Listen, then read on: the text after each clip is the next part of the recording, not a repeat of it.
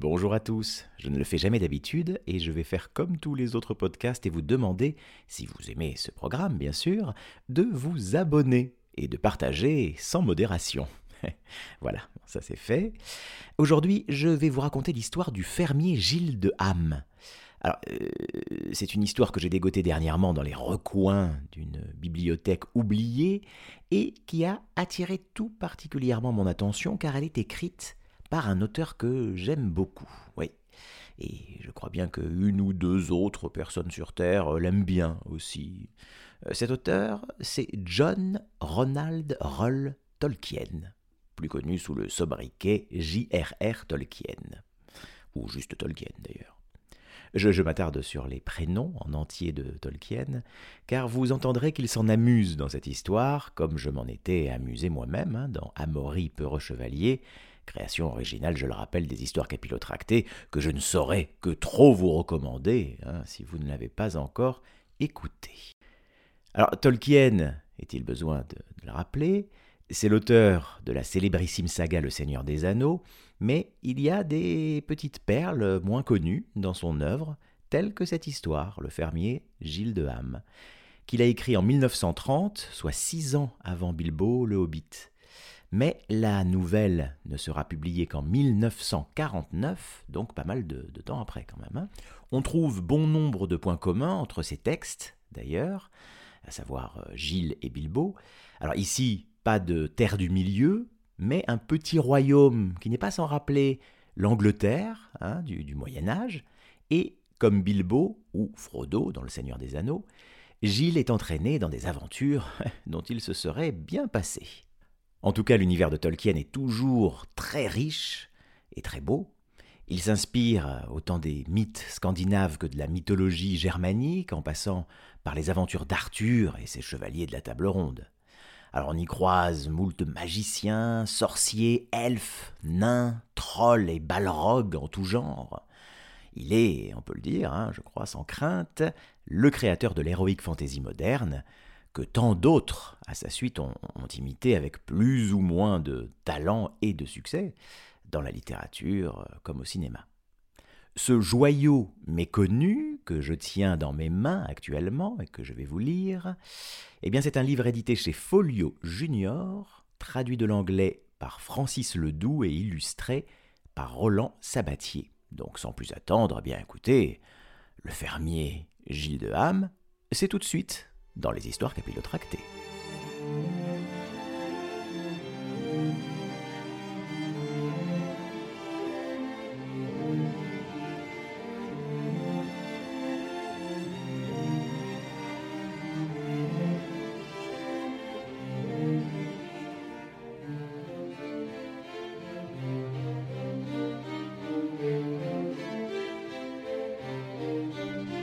Agidius de Hameau était un homme qui vivait dans la région centrale de l'île de Bretagne. Son nom complet était Agidius Aenobarbus Julius Agricola de Hameau, car à cette époque, il y a très longtemps, alors que notre île était encore heureusement divisée en de nombreux royaumes, les gens étaient richement dotés de noms. On avait plus de temps alors, et la population était moins nombreuse, de sorte que la plupart des hommes étaient distingués.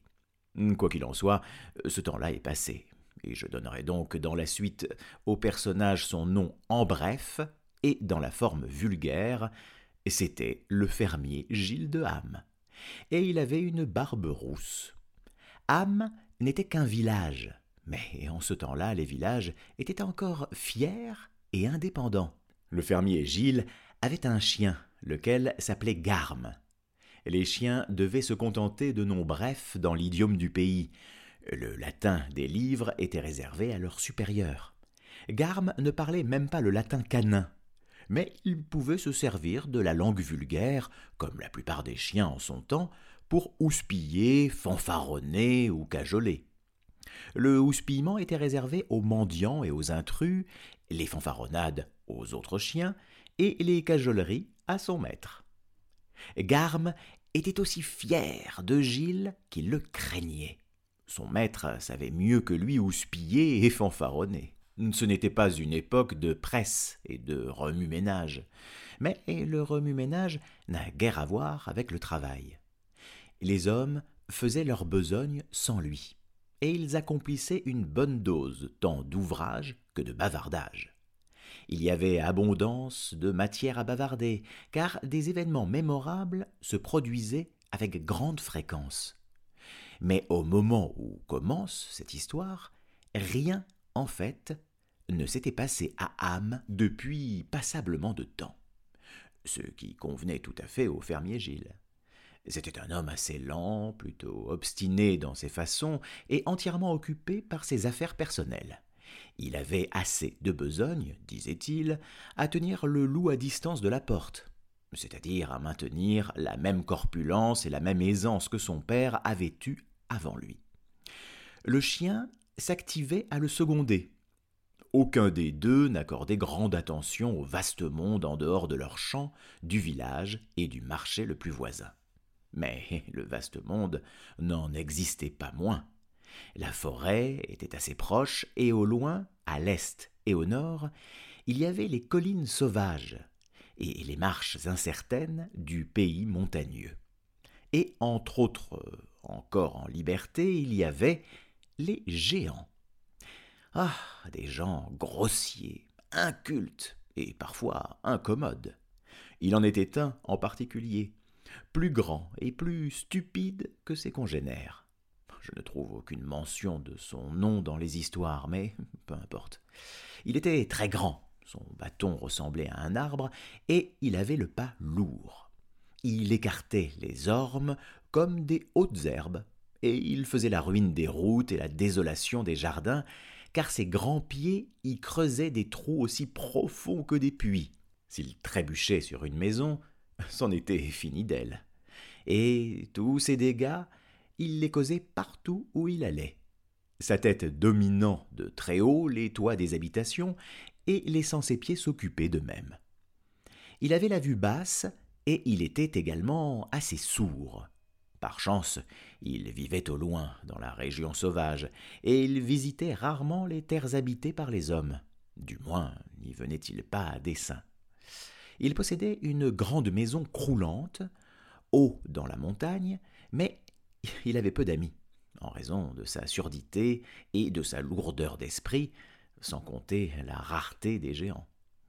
Il avait accoutumé de se promener tout seul dans les collines sauvages et dans les régions vides du pied des montagnes. Un beau jour d'été, ce géant sorti se promener, errait au hasard, non sans causer de grands dommages dans les bois. Soudain, il s'aperçut que le soleil se couchait et il sentit que le moment de son souper approchait. Mais il découvrit en même temps qu'il se trouvait dans une région du pays qu'il ne connaissait pas du tout et qu'il s'était égaré. Se trompant sur la direction à prendre, il marcha, marcha jusqu'à ce que la nuit fût complètement tombée. Il s'assit alors pour attendre le lever de la lune. Puis il repartit et marcha bon train au clair de lune, car il était pressé de rentrer chez lui. Il avait laissé sa meilleure marmite de cuivre sur le feu, et il craignait que le fond ne fût brûlé. Mais il tournait le dos aux montagnes, et il était déjà dans les terres habitées par les hommes. Il approchait en fait de la ferme d'Agidius Aenor-Barbus Julius Agricola et du village appelé, en langage vulgaire, hein, Am. La nuit était belle. Les vaches se trouvaient dans les prés et le chien du fermier Gilles était sorti faire un tour de son propre chef. Il aimait bien le clair de lune et les lapins. Il n'avait aucune idée, bien sûr, qu'un géant fût aussi sorti se promener. Cette notion lui aurait fourni une bonne raison de sortir sans permission, mais une raison encore meilleure de rester tranquille dans la cuisine. Vers deux heures du matin, le géant arriva dans les champs du fermier Gilles, défonça les haies, piétina les blés et coucha l'herbe sur pied. En cinq minutes, il eût causé plus de dommages que ne l'aurait pu faire la chasse royale au renard en cinq jours. Garme en entendant des coups sourds qui avançaient le long de la rivière, courut au côté ouest de la colline basse sur laquelle s'élevait la ferme. juste pour observer ce qui se passait. Il vit soudain le géant traverser, à grandes enjambées, la rivière, et marcher sur Galatée, la vache préférée du fermier, écrabouillant la pauvre bête aussi nette que le fermier aurait pu écraser une simple blatte. C'en fut plus qu'assez pour Garme. Il poussa un jappement de peur et fila vers la maison. Oubliant totalement qu'il était sorti sans permission, il vint aboyer et pousser des cris de détresse sous la fenêtre de la chambre à coucher de son maître. Il n'eut aucune réponse pendant un long moment. Le fermier Gilles n'avait pas le réveil facile. Au secours Au secours Au secours criait Garme. La fenêtre s'ouvrit brusquement et une bouteille bien ajustée vola au dehors. Oui fit le chien, bondissant de côté avec une habileté due à une longue pratique. Au secours, au secours, au secours La tête du fermier parut. Oh, au diable Sacré chien Mais qu'est-ce que tu fabriques encore dit-il. Mais rien, dit le chien. Oh, je vais t'en donner du rien. Je t'étrillerai d'importance demain matin, s'exclama le fermier, refermant la fenêtre. Au secours Au secours Au secours cria le chien. La tête de Gilles sortit de rechef. Je te tue si tu émets encore un seul son, dit-il. Mais que t'arrive-t-il, espèce d'idiot? Mais rien, dit le chien. Mais c'est à vous qu'il arrive quelque chose. Bah, que veux-tu dire? demanda Gilles, alarmé euh, au milieu de sa fureur. Jamais Garme ne lui avait répondu avec effronterie. Il y a un géant dans vos champs, un géant énorme, et il vient par ici, dit le chien. Au secours, au secours Il piétine vos boutons. Il a écrasé la pauvre Galatée, et elle est aussi aplatie qu'un paillasson. Oh, au secours, au secours Il défonce toutes vos haies, et il écrase tous vos blés. Il vous faut être hardi et prompt, maître, ou il ne vous restera bientôt plus rien. Oh, secours Garme se mit à hurler. Ah, et ta gueule dit le fermier, et il referma la fenêtre. Ah, miséricorde se dit-il à lui-même, et en dépit de la chaleur de la nuit, il frissonna et se mit à trembler. Remets-toi au lit et ne fais pas l'imbécile, dit sa femme, et va noyer ce chien dès demain matin. Il n'y a pas à croire au dire d'un chien, il raconte n'importe quoi quand on les prend à faire l'école buissonnière ou à voler. Hum, hum, peut-être bien que oui, et peut-être bien que non, Agathe, dit le fermier. Mais il se passe quelque chose dans mes champs où Garme n'est qu'un lapin. Ce chien a eu peur. Et pourquoi viendrait-il pousser des cris lamentables dans la nuit, alors qu'il aurait pu se glisser par la porte de derrière demain matin avec le lait? Ah, Ne reste pas là à discuter, répliqua-t-elle. Si tu crois ce chien, suis mon conseil. Sois hardi et prompte. C'est plus facile à dire qu'à faire, répondit Gilles. Car, euh, en vérité, il croyait plus qu'à moitié à l'histoire de Garme. Au beau milieu de la nuit, les géants semblent moins invraisemblables. Mais, tout de même, la propriété est la propriété. Et, peu d'intrus pouvaient braver le traitement assez vif du fermier Gilles à leur égard. Il enfila donc ses braies, descendit dans la cuisine et décrocha son espingole. D'aucuns pourraient bien demander ce qu'était une espingole. En fait, cette question même fut posée, dit-on, aux quatre sages clercs d'Oxenford, qui, après réflexion, répondirent Une espingole est un fusil court à canon évasé, que l'on charge de plusieurs balles ou plombs, et qui peut causer euh, ben, des ravages, hein, à portée limitée, sans visée précise, supplanté de nos jours dans les pays civilisés par d'autres armes à feu. Euh, toutefois, l'espingole du fermier Gilles avait une large bouche qui s'ouvrait comme un corps, et elle ne tirait pas des balles ou des plombs, mais toutes les choses inutiles dont il pouvait labourer. Et elle ne causait pas de ravages, parce qu'il ne la chargeait que rarement, et ne tirait jamais. La vue en suffisait d'ordinaire à son propos, et notre pays n'était pas encore civilisé, car l'espingole n'était pas supplanté C'était en fait la seule espèce de fusil qu'il y eût, et, qui plus est, elle était rare. Les gens préféraient les arcs et les flèches, et ils se servaient davantage de la poudre pour les feux d'artifice. Or, donc, le fermier Gilles décrocha son espingole et y mit une bonne charge de poudre, simplement pour le cas où des mesures extrêmes se révéleraient nécessaires. Et il bourra la bouche évasée de vieux clous, de bouts de fil de fer, de tessons de poterie, d'os, de pierres et autres déchets. Puis il enfila ses bottes à genouillères et son manteau, et il sortit par le potager. La lune était basse derrière lui, et il ne voyait rien de pire que les longues ombres des buissons et des arbres, mais il entendit approcher sur le flanc de la colline le son d'un terrible clopinement. Il ne se sentit ni hardi ni prompte, en dépit de ce que pouvait dire Agathe, mais il était plus soucieux de sa terre que de sa peau. Aussi, avec une impression de relâchement à la ceinture, il s'avança vers la croupe de la colline. Soudain, au-dessus du bord, il vit apparaître la figure du géant, pâle dans la lumière de la lune, qui scintillait dans ses gros yeux globuleux.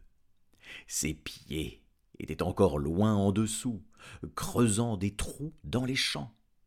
La lune éblouissait le géant, et il ne vit pas le fermier, mais le fermier Gilles le voyait, lui, et la terreur lui fit perdre la tête il pressa la détente sans réfléchir, et l'espingole partit avec une détonation renversante. Par chance, elle était pointée plus ou moins sur la grosse et vilaine face du géant. Tous les déchets, les pierres, les os, les tessons de poterie, les bouts de fil de fer et une demi-douzaine de clous volèrent. Et la portée étant certes limitée, par chance, des objets frappèrent le géant. Un morceau de peau lui entra dans l'œil et un gros clou se planta dans son nez. Sacre bleu s'écria le géant à sa façon vulgaire. Oh, j'ai été piqué Le bruit ne lui avait fait aucune impression. Il était assez sourd. Mais il ne goûta pas le clou. Il y avait longtemps qu'il n'avait rencontré aucun insecte assez féroce pour percer sa peau épaisse, mais il avait entendu dire que loin à l'est, dans les fagnes, il y avait des mouches dragons capables de mordre comme des pinces chaudes. Il pensa avoir rencontré quelque chose de cet ordre. De sales régions malsaines, évidemment, dit-il. Je n'irai pas plus loin de ce côté cette nuit. Il ramassa donc un couple de moutons au flanc de la colline pour les manger au retour, et, retraversant la rivière, il s'en fut à grandes enjambées vers le nord-nord-ouest. Il finit par retrouver le chemin de sa maison, car il allait enfin dans la bonne direction. Mais le fond de son chaudron de cuivre était brûlé. Quant au fermier Gilles, le recul de l'espingole l'avait jeté à terre de tout son long, et il resta là, regardant le ciel et se demandant si les pieds du géant le laisseraient de côté en passant. Mais rien ne se produisit, et le clopinement se perdit au loin. Il se releva donc, se frotta l'épaule et ramassa l'espingole. Puis il entendit soudain des acclamations. La plupart des gens de Ham avaient regardé à leurs fenêtres. Quelques-uns s'étaient habillés et étaient sortis après le départ du géant. Certains montaient à présent la colline, criant dans leur course. Les villageois avaient entendu l'horrible bruit sourd des pas, et la plupart s'étaient aussitôt enfoncés sous leur couverture. Mais Garme était partagé entre la fierté et la peur de son maître. Il trouvait celui-ci terrible et splendide quand il était en colère, et il pensait tout naturellement que tout géant penserait de même. Aussi, voyant Gilles sortir avec l'espingole, signe en général d'une grande colère, il se précipita dans le village, criant et criant Sortez! Sortez! Sortez! Debout! Debout! Venez voir mon grand maître, il est hardi et prompt, ouais, il va tirer sur un géant intrus. Sortez! Le sommet de la colline était visible de la plupart des maisons.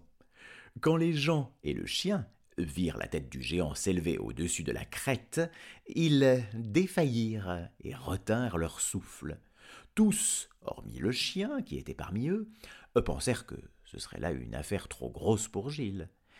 Et puis l'espingole partit, et le géant se détourna brusquement et s'en fut. D'émerveillement et de joie, tous applaudirent et poussèrent des acclamations, tandis que Garme perdait presque la tête à coups d'aboiement. Viva criait-on. Ça lui apprendra Maître Agédius lui a donné de quoi. À présent, il va rentrer mourir chez lui et ce sera bien fait pour lui. Puis ils lancèrent tous ensemble de nouvelles acclamations. Mais ce faisant, ils prirent bonne note qu'après tout, cet espingole pouvait vraiment être tiré. Il y avait eu quelques discussions sur ce point dans les auberges du village, mais à présent, la question était réglée. Désormais, le fermier Gilles n'eut plus guère à se plaindre d'intrusion.